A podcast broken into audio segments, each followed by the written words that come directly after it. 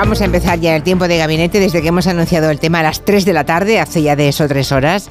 La verdad es que en las redes sociales no paran de eh, surgir comentarios de los oyentes que tienen las opiniones bastante claras, aunque no todas en el mismo sentido. ¿eh? No todo el mundo está de acuerdo en lo mismo, pero sin haber unanimidad, cosa que sería sospechosísima, nunca hay unanimidad respecto a nada, sí que parece haber una línea bastante clara. Bueno, eh, ¿de qué hablamos? Primero saludo a los que forman hoy el gabinete, son Carolina Vescanza, Angélica Rubio y Julio Leonard. Buenas tardes a los tres. Buenas tardes. Buenas tardes. ¿Qué tal? Buenas tardes. Bueno, ya saben que en el Parlamento Regional de Madrid ha vuelto a haber bronca esta mañana por el tema de las ayudas a las familias numerosas, después de que ayer se supiera que eh, entre quienes reciben esa ayuda figura el consejero madrileño de Educación, Enrique Osorio, y también eh, ha sido la sorpresa de esta mañana la líder de Más Madrid, Mónica García. Ella pidió disculpas, dijo que no se había enterado de que recibía esos 190 y pico euros, eh, pero él no, él no ha pedido ningún tipo de disculpas. Esa es la única diferencia. ¿Qué pasa? Que recibir el bono es legal, de acuerdo, pero no parece ético ni estético porque lo pagan todos los contribuyentes y menos ahora en un momento en el que tantísimas familias están pasando muchas estrecheces. Las ayudas debieran ser para los ciudadanos que las necesitan. Al menos ha servido esta polémica para que el gobierno se replantee, y es un poco el tema que planteamos nosotros hoy, si todas las ayudas sociales deben estar eh, sujetas a la renta y en función de la renta de esa persona o de esa familia o si deben ser universales. Asun Salvador, buenas tardes. Hola Julia, buenas tardes. Al hilo de esta bronca que se ha montado de la bronca política por estos dos casos, el Gobierno ha anunciado que va a estudiar introducir el criterio de renta entre los requisitos para acceder a este bono, como ha confirmado esta mañana después del Consejo de Ministros la portavoz del Gobierno Isabel Rodríguez. Estamos estudiando la posibilidad de, de mejorar esa convocatoria para evitar eh, que personas que no lo precisen y que tienen ausencia de ética a la hora eh, de acogerse a unas ayudas, que seguramente hay otras familias que la precisen mucho más, pues hagan ese ejercicio de ayudas, eh, de ayudas públicas. En cualquier caso, sí me gustaría también compartir con ustedes el contexto y es que efectivamente el Gobierno también ha tenido especial sensibilidad y ha valorado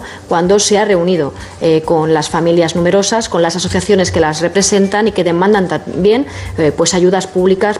Esta es la respuesta del Ejecutivo a la reacción ayer del consejero de Educación y vicepresidente del Gobierno madrileño, Enrique Osorio, después de que se publicase que recibe el bono social térmico para familias vulnerables. En su caso son 195,82 euros al mes y aunque en su comparecencia no aclaró desde cuándo cobra esta ayuda destinada a quienes no pueden pagar la calefacción o el agua caliente, sí que reconoció que la cobra y que la piensa seguir cobrando porque no ve problema ético, dice. Yo creo que es perfectamente ético eh, beneficiar de esa ayuda, como hago de todas las ayudas que hay para las familias numerosas. Y si alguien tiene envidia de las familias numerosas por estos recursos, le invito a ser familia numerosa, que hace muy bien a España y verá si le compensa 192 euros. A renglón seguido, la oposición en la Comunidad de Madrid, singularmente la líder de Más Madrid, Mónica García, pidió que el consejero dimita es absolutamente indecente, entre otras cosas porque este señor, vicepresidente de la Comunidad de Madrid, es un señor que tiene declarado un millón y medio de patrimonio, más mm, otros bienes, más un sueldo, ¿no? que es eh, de más de 100.000 euros.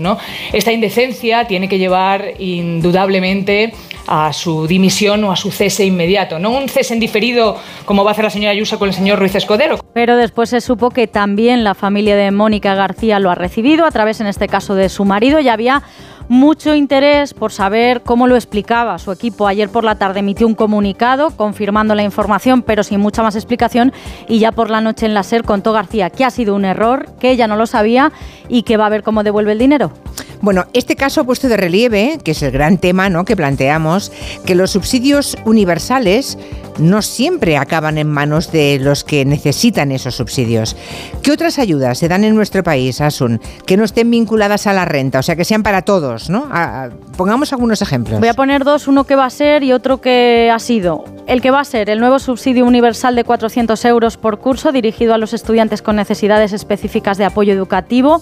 Estamos hablando de estudiantes con altas capacidades, con discapacidad o con trastornos del espectro autista, por ejemplo. Podrán solicitar para el próximo curso las familias con niños y adolescentes escolarizados en un nivel educativo no universitario que tengan que hacer frente a gastos extra derivados de estas situaciones. Hasta ahora todas las ayudas del Ministerio para los alumnos con necesidades específicas de apoyo educativo requerían de un umbral de renta, pero esta no va a ser así, no, no va a ser así y es compatible con otras becas y con otras ayudas. Otra ayuda universal que se ha aplicado durante varios meses es la ayuda de 20 céntimos por litro en los carburantes. El Banco de España concluyó que con este tipo de bonificaciones las rentas altas ahorran un 75% más que las bajas. Bueno, pues son dos ejemplos y el tema gracias a Sun hasta la semana que viene, que ya, es jueves. Adiós, adiós. Tenéis claro, Carolina Vescanza, Angélica Rubio y Julio Leonar, que todos, que todos los, las ayudas sociales deberían darse teniendo en cuenta la renta de esa persona o de esa familia? ¿O creéis que la ayuda debe ser universal en otras ocasiones? al hilo de lo que decía el vicepresidente del gobierno de Madrid, Osorio, que si alguien cree que tener familia numerosa es tan estupendo, pues que la tenga. No sé qué os ha parecido lo que ha dicho uno y el otro. En fin, ¿quién quiere empezar? Julio Leonar, venga. A ver, eh, yo no tengo claro que todas las ayudas tengan que ir por la vía de la renta. Eh, sí que tengo claro que la mayoría deberían ir por esa vía. Pero, por ejemplo, la cuestión que exponía antes Asun eh, con el tema de las necesidades especiales, los niños que tienen necesidades especiales, que no es como la cuestión de tener familia numerosa, que la cuestión es ponerse en la mayoría de los casos, y pues la naturaleza te, puede ayudar en este caso a que tengas cuatro, cinco o, o los que corresponda.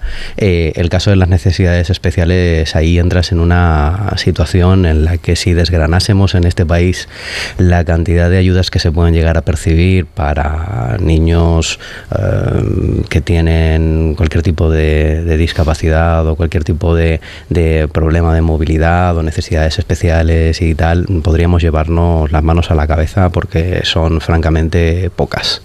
¿Vale? Son francamente pocas. Entonces aquí, en este caso, eh, que pudiera levantarse un poco la mano hacia la ayuda universal, yo no lo veo, eh, no lo veo tan negativo. Pero en este caso, eh, en este caso que, que, nos ocupa, con el, con el bono social térmico, que previamente para tenerlo tienes que tener eh, otra cuestión, que es lo que en las disculpas se nos ha obviado, eh, y, en, las no disculpas de Osorio ni siquiera se, menciona. Tú previamente tienes que tener un tipo de tarifa específica que sí que tienes que haber solicitado, a la que sí que tienes que haber aportado documentación, que sí que se tiene que haber valorado, y si te la dan, entonces luego eres candidato a que te den este bono. Pero este bono, la mayoría de las comunidades autónomas, cuando lo dan, te mandan una cartita en la que te avisen, señores, eh, usted lo tiene, lo quiere, lo rechaza Mm, se ratifica en, el hecho de que, puede tenerlo y ahí hay una, voluntad que se expresa eh, y, la, tienes. Mm, yo, sinceramente, em, a ver, hay un objetivo detrás de dar eh, ayudas a las familias numerosas y el objetivo es claro, fomentar la natalidad. Vale, pero yo creo que estas sí que tendrían que ir por renta, porque no es lo mismo una familia que se lo puede permitir sin ningún tipo de problema, que puede llegar tranquilísimamente a final de mes y que puede desarrollar la, vida y las necesidades de los críos y de la familia sin ningún tipo de problema, que alguien que se ve abocado a una situación de tener más familia y no poder llegar a fin de mes. Oye, pues ahí la renta juega. Sobre si es moral, ético o lo deja de ser, pues oye, legal será pero ético y moral, desde luego, no. Hay incluso, hay incluso estudios que dicen que finalmente, como el tema de la gasolina, ¿no? El tema de la gasolina lo ha dejado claro, ¿no? Claro, eh, ha sido una ayuda universal. Nos han descontado a todos 20 céntimos por litro de carburante. Incluso los que podíamos pagar esos 20 céntimos nos los han descontado, ¿no? Y por eso hay informes que dicen que normalmente de, de todo, de todas las, las ayudas sociales posibles, ¿no? La generosidad, entre comillas, del Estado, la inmensa mayoría acaba en las familias ricas y en cambio una parte muy pequeña llega a las familias más pobres. Es curioso, pero es así. Bueno, em, Carolina Vescanza, ¿cómo lo ves? Pues eh, yo creo que... ¿Universales o, con la renta entre los dientes? Bueno, lo primero que quiero poner sobre la mesa es que creo que está clarísimo que en España el problema principal es eh, la delgadez eh, del estado del bienestar y el, el escaso respaldo que las familias vulnerables y las clases medias tienen en términos de bienestar comparado con el resto de los países socios de la Unión Europea. Así que podemos tener también el problema de que haya un vicepresidente de la Comunidad de Madrid, que es una persona que no tiene vergüenza, porque ha, hecho declaraciones que se nos ha caído la cara a todos de vergüenza en repetidas ocasiones sobre que no existían niños pobres en Madrid, que si, que si no tenían pinta de pobres, ha estado dando desde cenar perritos calientes durante, durante meses, durante la pandemia. Es decir, hemos visto eh, a, un, a un señor que no tiene vergüenza. Y esto es un problema, no cabe duda. Pero el problema, en términos de ayudas públicas en España, no es que haya un exceso de ayudas, de ayudas públicas y un montón de gente que no las necesita o que no, las, o que no debería de cobrarlas y que las está cobrando. El problema en España es que existen muy pocas ayudas públicas, somos el segundo país de la Unión Europea en tasa de desigualdad social y tenemos un porcentaje de pobreza infantil de en torno al 20%. Por tanto, nuestro problema es que no hay ayudas suficientes.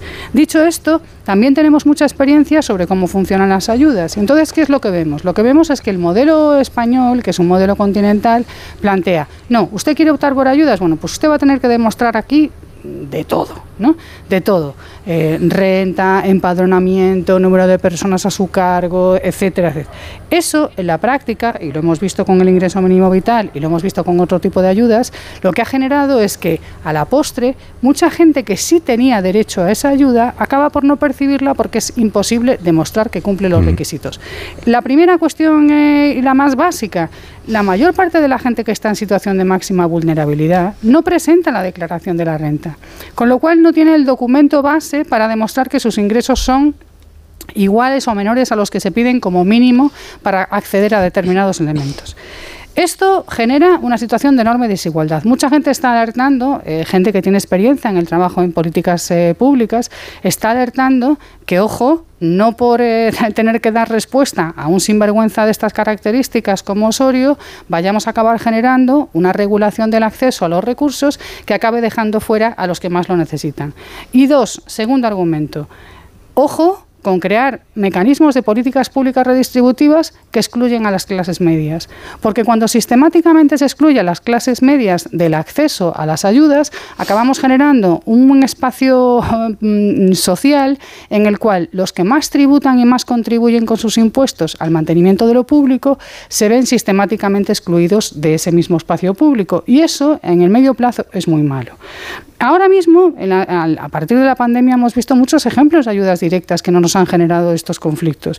El ayuda la ayuda al transporte público, de la cual nos estamos beneficiando todos, porque cualquier persona va, paga 10 euros y te dan la tarjeta de cercanías para poder viajar gratis en todos los trenes, o vas, presentas la tarjeta y, viajas, presentas tu carne de identidad y viajas con la mitad de descuento en, redes, eh, eh, en, la red de media distancia, de larga distancia, son ayudas que hacía mucho tiempo no recibían las clases medias de manera indiscriminada y que yo creo que generan un enorme respaldo y que están bien, porque las ayudas tienen dos funciones, sacar a la gente del pozo de pobreza o de, o de, o de inseguridad en el que está, pero también tienen como, como objetivo eh, mm, respaldar o arropar a las clases medias para que sigan teniendo la capacidad de mantener ciertos niveles de demanda interna. Y si la demanda interna en un país de clases medias como la nuestra cae, eso significa que todo cae. Así que yo creo que hay que tener mucho cuidado a la hora de decir eh, ayudas mm, solo a los más vulnerables que puedan. Ojo, eso es difícil y tiene problemas. Y ojo, no creemos un modelo en el que las clases medias, eh, que son las que más contribuyen con sus impuestos al mantenimiento de lo público, acaben no siendo beneficiarias de ninguna política pública por, en, un, en, un, estado del bienestar tan flacucho como el nuestro. Hmm. Por aquí dice un oyente, si preciso ayuda y el Estado me da dinero, son bonos. Evidentemente es una ayuda, pero si recibo una compensación que no necesito sin trabajar, eso se llama paguita. Bueno, Ahí lo dejo. Es que muchísimos comentarios en Twitter. Falta Angélica Rubio. ¿Qué hay que hacer con esto? ¿Qué hay que hacer con las ayudas sociales? ¿Ayudas sociales? Pues para empezar, poner datos encima de la mesa. ¿Los de la renta? Por ejemplo, yo coincido con, Carolina en muchas cosas y me gustaría añadir alguna más porque es, tan fácil mm, dejarse llevar por el eslogan fácil. Vamos a ver. ¿Cuántas familias numerosas hay en España? Hombre, pocas. En vista de lo que parimos, pocas. claro, claro. Entonces, yo estaba buscando los datos. Unas 735.000 familias. Eso supone un 0,8% de la población española, no llega al 1%. ¿Esas 700.000 familias son todas millonarias? ¿Esas familias numerosas? ¿A que no? ¿A que seguro que hay familias numerosas en España que no son millonarias? Vamos a poner que la mitad son como Osorio familia numerosa millonaria. Ya es mucho suponer, ¿eh? Que la mitad de las familias numerosas de este país sean millonarias. Y vamos a suponer que esa mitad millonarias viven todas en la moraleja. Lo digo porque en Madrid se ha instalado para criticar las políticas sociales del gobierno. Es que, claro, es que estas ayudas benefician a los de la moraleja. Bueno, vamos a ver. Criticar una medida porque se puede beneficiar el 0,3% de la población frente a 48 millones de habitantes, yo desde un punto de vista matemático y de datos no lo veo y no hay quien lo compre. ¿Vale? Y luego, resulta que en vez de estar criticando la sinvergonzonería de un comportamiento particular, nos dedicamos a criticar la norma, lo cual ya a mí no deja de sorprenderme. Respecto a los datos del Banco de España que daba Asun con los famosos 20 céntimos de la gasolina. Bueno, para empezar, el Banco de España también hizo un informe según el cual subir el salario mínimo iba a disparar la tasa de paro a no sé cuánto. Pasó justo lo contrario, que la tasa de paro ha bajado. O sea, el Banco de España también el actual gobernador del Banco de España también ha tenido sus patinazos. También este mismo gobernador pronosticó no sé qué dato de la inflación para España, una barbaridad. Y resulta que estamos en el 6, que es alta, pero que es la más baja de Europa. Resulta que malísimo los 20 céntimos, porque Ana Patricia Botín o los millonarios llenaban el coche de gasolina que gastaba más que un mortal. Bueno, pues resulta que los 20 céntimos sobre todo ayudaron a los transportistas autónomos, al señor autónomo que depende de su furgoneta para trabajar. Entonces, si hacemos cuñadismo, en fin, pongamos encima de la mesa otros datos. y luego, tenemos que entender que desde el punto de vista de la administración, hay veces que no es eficiente, como explicaba Carolina, poner barreras. Y por último, yo estoy absolutamente a favor de que entre la clase media en las ayudas que ha puesto en marcha el gobierno de Pedro Sánchez para paliar primero el coronavirus y luego la crisis de Ucrania. No se puede dejar descolgada a la clase media. En la anterior crisis, y sé muy bien de lo que hablo porque lo sufrí, el, el gobierno de Zapatero no pudo desplegar todas las ayudas que quiso porque Europa no ayudó para proteger a la clase media. Y la clase media fue machacada y triturada en este país. Y no lo podemos volver a hacer. Y este gobierno lo tiene muy presente, que no hay que machacar a la clase media. Entonces resulta que tenemos que tumbar una medida que puede ayudar a un montón de gente porque se benefician, vamos a poner 300.000 familias millonarias, no, pero que yo no me lo creo. Bueno, no, me, parece eficiente. no me lo Vamos una, una, una, mera nota sociológica. Hay una relación directa entre el número de hijos y el incremento de la probabilidad de pobreza. Es decir, que no es verdad. Claro, que, pero es que, básicamente lo, que ocurre es que hijos tienes, más probable es que Pero lo digo, Carolina, porque el otro día hablando con un CEO de una importante empresa española decía, no, es que del bono eléctrico se benefician los millonarios de la moraleja. Digo, pero vamos a ver, pongamos datos encima de la mesa. ¿Qué pasa? ¿Que todas las familias numerosas que hay en España son millonarias y todas viven en la moraleja? No, que es básicamente al revés. Claro. Entonces, como es básicamente al revés, dejemos de decir según qué cosas. Y en este caso, lo que se trata de juzgar es que hay un señor. O sea, más vale que se lleve un bono alguien que no lo merece y que puede llegar perfectamente a fin de mes o que incluso nada en la abundancia. Mejor eso que no empezar a recortar a diestro y siniestro y que haya gente que se quede sin esa ayuda. Claro, yo, yo prefiero que se la lleven vale, 100 familias y una de ellas no se la merezca económicamente. y que uno nos tome el pelo, ¿vale? Eh, eh, a que no se lo lleve nadie. Pues, yo no estoy, pues yo no estoy de acuerdo con eso, porque creo que estamos planteando aquí un juego de contrarios. O aquí mm, se lo lleva el que quiera con una moralidad y una ética dudosísima y es un peaje que tenemos que pagar para tener que sacar una medida. No, mira, esto no es así. Quiero decir, eh, a la hora de tener que solicitarla, y más en este caso, y más en este caso, que estamos hablando de que para poder hacerse eh, esta aplicación que se ha hecho, tú primero tienes que tener un bono eléctrico en el que tú tienes que haber presentado una documentación. Y lo que no tiene eso ha quedado claro, ¿eh? Previamente hay que pedirlo, Es que vamos ¿eh? a ver, es que aquí nos estamos, no. Claro, nos estamos saltando parte de la... claro, entonces tú, tú ahí, si, si, tú ahí has tenido que presentar la documentación y tú ahí has tenido que pasar un filtrado, lo que no tiene sentido es que directamente no se haya no haya una aplicación de mínimos que permita que el señor Osorio, para poder tener derecho a este, este bono, primero haya, se haya beneficiado de esto. No, mira, por ahí estamos fallando. Es decir, hay gente que es experta en darle la vuelta y aprovecharse de unas ayudas que ética y moralmente no le corresponden. Y lo que tenemos que hacer Normalmente es los que tienen- orientar... Y me, me Claro. reconoceréis que los que tienen esa habilidad, porque tienen la información, los Claro. métodos y la forma de conseguirlo, no es precisamente la gente más necesitada. Seguro que Claro. hay gente que ni sabe que existe tal ayuda. es Claro, que lo que no podemos hacer, lo que no podemos hacer es hacerlo todo tan difícil que haya personas que no sean capaces de poder solicitarlo, necesitándolo, este tipo de ayudas, Exacto. que, que- que- que tiene que ir Cibio y plataformas similares a intentar ayudar a la gente año tras año a poder acceder a ellas y que luego haya gente que se conozca todos los recovecos eh, judiciales y se aproveche de ellos, dejando fuera a personas que sí que lo necesiten. Pero si es que No, el lo modelo que tendremos español que hacer es ese. Bueno, pero vamos a es trabajar. Es que, es, que, es que lamentablemente el modelo español es ese y además como una administración pública que no está en condiciones porque no tiene músculo en términos de funcionarios y de trabajadores. La picaresca, ¿quieres decir?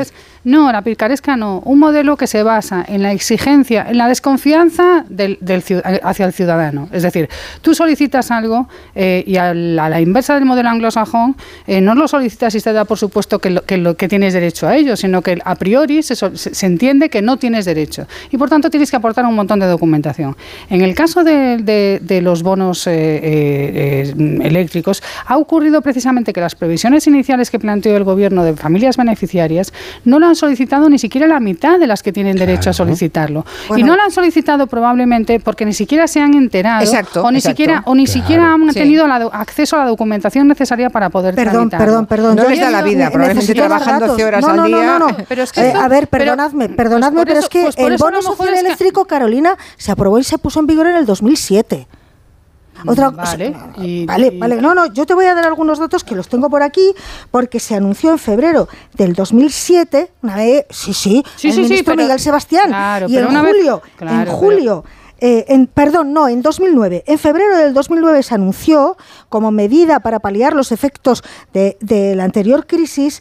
En julio del 2009 había 2,7 millones de hogares acogidos al bono social eléctrico. Claro, pero ahora mismo cuando se ha vuelto- 2,7 pero cuando millones se ha vuelto a activar a raíz de la crisis, a raíz de la crisis de la guerra de Ucrania, cuando se ha vuelto a activar en esos términos, la previsión inicial con la que se dotó de recursos a esa, bueno, que además eso es un bono que pagan las eléctricas, o sea que, que, que por, Y por ese eso lado, no les gusta. Aún menos mal. ¿no? Claro, por eso no les por ese gusta. lado menos mal.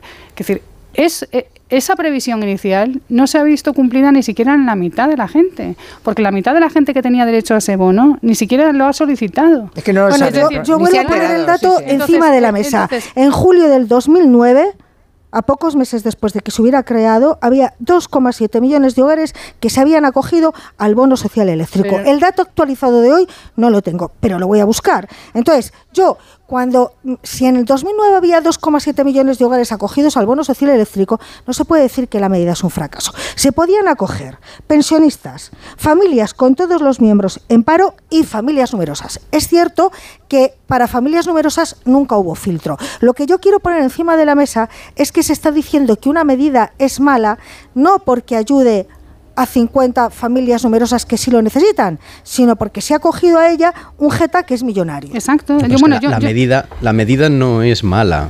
Repito, no puede ser malo. Intentar ayudar a la gente que lo necesita, la voluntad de tener que hacer este tipo de ayudas, lo malo sería no tenerlas. Ni tener músculo, ni capacidad, ni, ni, ni plantearte que puedes ayudar a quien lo necesita, ni que puedes utilizar estas ayudas para intentar igualar. No, las, las medidas en sí no son malas. Lo que, lo que tenemos que hacer es reforzar el sistema que tenemos, dotarlo de músculo suficiente, interconectarlo, porque lo que no puede ser es que para pedir una ayuda tengas que llevar el Quijote prácticamente en papel con unos documentos eh, de, de- de diversos eh, de diversos órganos del, del gobierno que entre ellos no se hablan y que tengas que ser tú el que le vayas aportando toda la documentación y e ir a la casa que vuelve loca a la gente, ¿no? De- vaya por la ventanilla no sé cuántos, no, vuelve otro día, no, eso que te veis. O sea, es- eso no puede ser. Tenemos un Estado que, lo decía Carolina al principio, y coincido, eh, es bastante débil a la hora de tener que proteger a la gente que lo necesita y tenemos que reforzarlo para que en el camino no se los cuenen los jetas.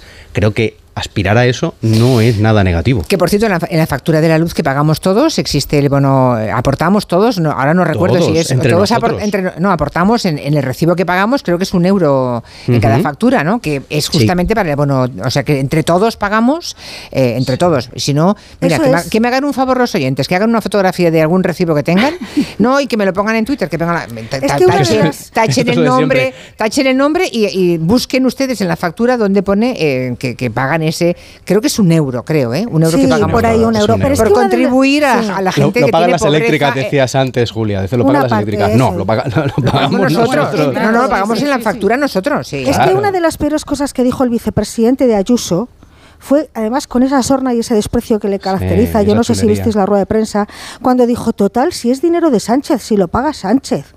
O sea, yo me quedé absolutamente perpleja como diciendo, pues me lo llevo porque total es dinero... No, no, oiga, que no es dinero de Sánchez, es dinero de todos los españoles. Hay que tener una cara muy dura y muy pocos escrúpulos. Es que la rueda de prensa que dio este señor es de una soberbia y de una chulería que yo no recuerdo haber visto en política. Bueno, vamos a hacer una, una, pausa y vamos a decir a los oyentes que además de escribir en Twitter y en Facebook, si quieren con su propia voz dejar un comentario, estaremos encantados de escucharles. En el 638 442 081. Dos cositas. La primera, según están las cosas, necesito que me ayudes a ahorrar. La segunda, yo me voy a la mutua. Vente a la mutua y además de tener descuentos en carburante, te bajamos el precio de tus seguros, sea cual sea. Por esta y muchas cosas más, vente a la mutua. Llama al 91 555 5555. 91 555 5555. Condiciones en mutua.es. Hoy es el gran día de Pasapalabra. ¡Qué alegría! A las 8 de la tarde, Pasapalabra. Orestes y Rafa, el gran duelo. Conoce en profundidad a nuestros dos concursantes y a las 11 menos cuarto de la noche conocerás por fin quién es el ganador del mayor bote de la historia de Pasapalabra. ¡Madre En Antena 3, la tele abierta. ¿Tú sabes quién debe hacerse cargo de las averías en tu casa de alquiler? Yo tampoco. Por eso soy de Legalitas, porque cuento con expertos que me ayudan a solucionar los temas que yo no controlo. Por solo 25 euros al mes puedo contactar con ellos todas las veces que quiera. Hazte ya de legalitas. Y por ser oyente de Onda Cero, y solo si contratas en el 900 661 ahórrate un mes el primer año. Legalitas. Y sigue con tu vida. ¿Nervioso? ¿Desanimado? Tranquilo. Ansiomed con triptófano y vitamina B6 contribuye al funcionamiento normal del sistema nervioso. Y ahora también Ansiomed Noche. Consulte a su farmacéutico o dietista. Este es el inicio de un viaje de verano. Y este, el de un viaje de Semana Santa. Semana Santa de Viajes El Corte Inglés, tan parecida al verano que cuesta distinguirla. Costas, Europa, Caribe, circuitos, con hasta un 25% de descuento y sin gastos de cancelación. Consulta condiciones. Disfruta de la Semana Santa viajando con Viajes El Corte Inglés. Regresa el Movistar Madrid Medio Maratón el próximo 26 de marzo. Cálzate tus mejores zapatillas y ven a sudar la camiseta. Únete a la carrera y completa el recorrido por el centro de la capital. ¿A qué esperas? Apúntate ya. Movistar Madrid Mediomaratón.es. Movistar, tu vida mejor. Buenos días, soy la doctora Cantanaya. Le voy a explicar el procedimiento que vamos a realizar. No, no, eh, no se preocupe. Tiene usted toda mi confianza, porque para mí es como si fuera mi hija. Que lo sepa. Mi hija. Mm, ya. vale. Extra Día del Padre de la ONCE. El 19 de marzo, 17 millones de euros. No te quedes sin tu cupón. Cómpralo ya. Extra Día del Padre de la ONCE. Ahora cualquiera quiere ser padre. A todos los que jugáis a la ONCE, bien jugado. Juega responsablemente y solo si eres mayor de edad. El paraíso existe y está en el este de Mallorca. Disfruta de las playas de Calamillor, Sacoma, Calabona, Costa de los Pinos, Sillot y el espacio natural de Sapunta de Namer. Descubre Calamillor y la isla de Mallorca con gente viajera.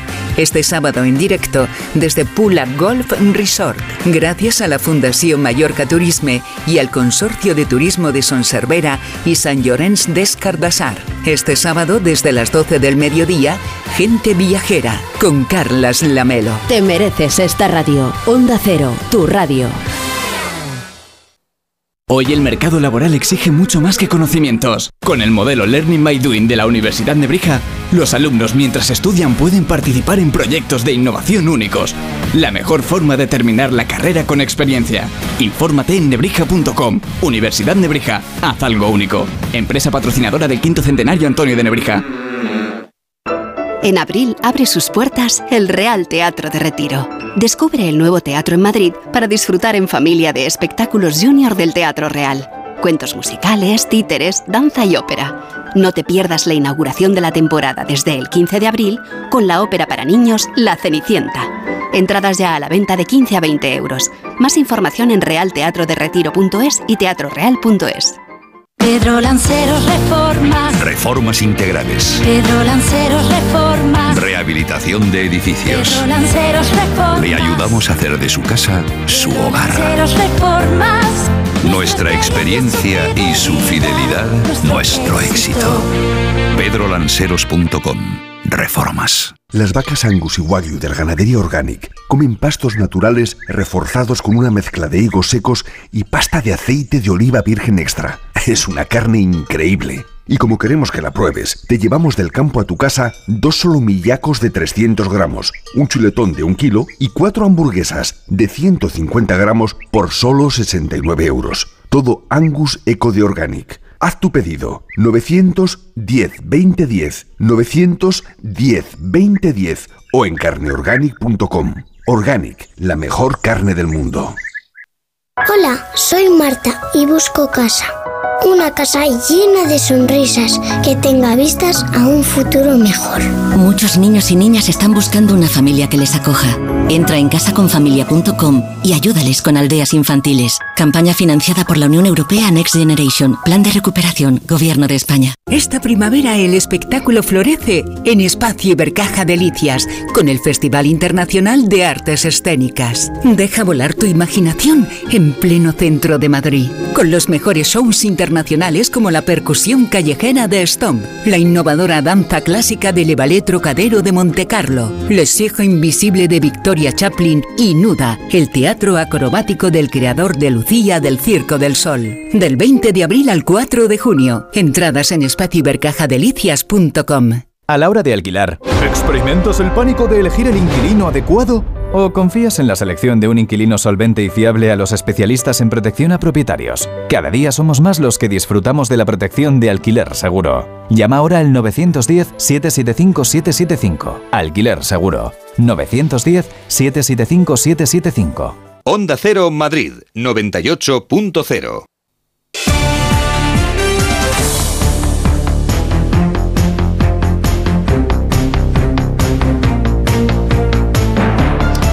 Estamos hoy en el tiempo de gabinete preguntándonos en voz alta con Carolina Vescanza, Julio Leonard y Angélica Rubio si deberían darse todas las ayudas por renta, según lo que cobre cada, cada familia o cada persona, y si hay que acabar o no con las ayudas que son universales para todo el mundo. Eh, ¿Cuántas familias con más recursos eh, tienen esas ayudas que no llegan, sin embargo, a otras familias más necesitadas, mucho más desamparadas, por desconocimiento o por la dificultad de los trámites, eh? como varios oyentes están recordando y también decía hace un momento Carolina Vescanza, o por la exclusión tecnológica, que puede ser otra razón de peso. A ver qué opinan los oyentes. Yo soy discapacitado, tengo el 54% de discapacidad tengo la mitad de mi cuerpo mal. Tengo una enfermedad rara, estoy divorciado, soy padre de familia numerosa, pequeños, y por circunstancias de la vida yo he podido solicitar eh, muchas cosas. Bono social, descuentos en electricidad, en viajes, en tal y en cual. Y no lo he hecho por ética. Yo llego a final de mes justo, justo, justo, pero llego. Y como llego, no me parece ético ni moral tampoco pedir estas cosas que, estando como está el país, se tienen que beneficiar otras personas que necesitan más que nosotros. Yo cobro 600 euros. Solo tengo mi casa, no tengo más propiedades. Y llevo un año intentando que me den el bono social. Tengo un 70% de minusvalía. Pues una vez me piden un papel, otra vez otro, otro vez Hacienda, otro vez no sé qué. Y llevo un año denegándomelo y tengo ese plan. Para mí esto del café para todos es, creo que es de lo más injusto. Hay que buscar otro mecanismo vía renta o de alguna manera porque resulta que la gente que necesita no tienen opción porque ni se enteran, ahora todo se digitaliza, todo es por medio de, de, virtual, no, no, ellos no están en eso, o sea, están en otras cosas y el que está en, en eso es el que se aprovecha, es injusto total. Es verdad, es que todo es online, están saturadas todas las administraciones. Bueno, es que es verdad, claro, hay personas que ya, ya, ya puedes imaginar que es imposible que accedan a esa ayuda porque es que no pueden tramitarla, ¿no? Todo lo que les espera, eh, aparte de que es extenuante, es que incluso puede ser ineficaz, es que pueden no, no poder cumplir con todos los requisitos que le están pidiendo, ¿no? Demostrarlos, quiero decir, ¿eh? Claro, no, es que yo no- creo no que es- tenerlos. Es, muy importante tener claro que en España, el, bueno, el problema, además de la, de la escasez o de la delgadez de los recursos, el- nuestro problema no es eh, que, que existan ayudas eh, generalizadas eh, de manera universal. Nuestro problema es el contrario, que tenemos un sistema burocrático muy exigente y que al final lo que acaba es generando espacios en donde mucha gente que tendría derecho a las ayudas no las consigue por distintos niveles de exclusión, ya sea exclusión, eh, la propia exclusión que genera la pobreza, que te genera marginalidad en la administración, marginalidad en la capacidad tecnológica para acceder a los recursos, etcétera. O sea que el problema básico que tenemos que combatir es ese. El, no, el problema que, que- que tenemos sobre la mesa no es que tengamos un, un sistema de beneficios universales que hace que haya transferencias directas de renta a la gente. Eso, ese no es el problema que hay en España. De hecho, hay muy poquitas. Existe, exacto, el, el- el bono de cercanías ahora de, de acuerdo con, con la crisis energética, las ayudas por hijo de 100 euros al, año, al mes, perdón, que cobran todas las personas que tienen un hijo en los tres primeros años, eh, pero, pero poquito más, quiero decir que pero poquito más. El resto lo que tenemos es básicamente espacios de mucha exclusión, eh, tanto en el campo de, de- tanto en el espacio social más, más subalterno, más, más subordinado, como entre las clases medias, que cada vez más se ven en su posición de máximas contribuyentes porque tributan más que las grandes fortunas, pero totalmente ausentes en el, en el momento de la recepción de, de- de el, ayudas. ¿no? el defensor del pueblo ha, ha dicho que más que la mitad de quienes necesitarían el bono social eléctrico no lo están recibiendo. Exacto. La mitad, ¿eh? El bono Exacto. social Sí. eléctrico. Por cierto, hay un par o tres de oyentes que mm, bueno hacen un poco el sarcasmo con la infanta. Dice que cómo es posible que Mónica García no supiera que su marido había pedido este bono eh, eléctrico. Eh, dice, hombre, si no nos creemos que la infanta no sabía nada de su marido, porque tenemos que creernos que Mónica ah, García mm, tampoco sí, sí lo sabía del suyo, ¿no? O no lo sabía, quiero decir. Bueno, que Y lo ahí- sepa, que, que hay varios que hacen la comparativa con la infanta, ¿eh? Con la infanta Cristina que- en, en su, en su época del caso Urdangarín. Si os dais cuenta, eh, la izquierda tiene que ser más pura, más prístina, más, más eh, no, no tiene que sucumbir a este tipo de cosas. Eh, esto le va a afectar a Osorio cero y le va a afectar a Ayuso mm, en negativo, o sea, me- menos uno, y le va a afectar al Partido Popular de, la Comunidad de Madrid en menos 100. Sin embargo, a la izquierda es muy posible que, que- que sí que le afecte, además Madrid sí que es posible que le afecte, y lo que a otros sus votantes les perdonan, pues en la izquierda este tipo de deslices no, porque claro, pues no nos lo podemos permitir y encima es mujer, ¿sabes? Eh, con lo cual las coñitas están a la orden del, del, del día Yo, que en, en otros en otros ni, lo- ni, ni nos lo planteamos, ¿no? Es que es, muy, es un sinvergüenza, es un no sé qué, es un no sé cuántos, pero bueno, es, es de los míos, ¿no? Y nosotros enseguida ya estamos diciendo, "Oh, es- que me he quedado huérfano, es que me tengo que replantear el voto, es que no puede ser que al final la izquierda siempre cometa este mismo tipo de errores. Jobar tú. Yo quiero creer, yo quiero creer, o sea, lo, lo siguiente, y es que siendo un, un error eh, y, y desde luego algo que, que es reprobable, eh, me ha gustado mucho el salir inmediatamente a pedir perdón, a decir, oye, la he cagado y pido perdón. Es Y una cosa tan poner- hay rara. que ponerlo en valor, ¿eh? Hay que Es una- ponerlo en Es valor. una cosa tan rara, Sí. no tan, tan desconcertante que dices, anda, pero si hay gente que, que sale y, y cuando la caga pide perdón, ¿no? Pues eh, eh, yo quiero creer mm, que, que las personas valoramos eso, quiero decir, y que, Ay, el- ojalá. y que, que ojalá cada vez valoremos más eso, ¿no? Eh, mm, porque, porque ya está bien, además, eh, hay un sistema, una especie de trituradora del escándalo, en donde al final, por haberla cagado, por haber recibido eh, de manera mm, no ilegal, pero sí, pero sí legítima, ¿no? Una cantidad de ayuda de 190 euros, al final mm, acaba siendo algo así como Bárcenas, ¿no? Y todo va al mismo saco, ¿no? O sea, todo Sí, es, es lo que- mismo. pero es verdad, ¿no? es verdad. Y dices, ah, no, que son todos unos sinvergüenzas y tal. Y dices, "Ah, Claro. pero bueno, pero esto dices, bueno, pues, mm, pues ha tardado cero coma en salir y decir, oye, mm, mm, Yo creo que perdón, en el, mundo me de la, en el mundo de la comunicación política, más allá de la izquierda o la derecha, igual esa teoría, eso que acaba de explicar ahora mismo Julio Leonard, eh, sin entrar en eso, ¿eh? pero en comunicación política debe estar bastante estudiado que, mm, que qué es lo mejor para los líderes o responsables políticos. Lo digo porque hay casos flagrantes que es que se te están riendo en la cara y entonces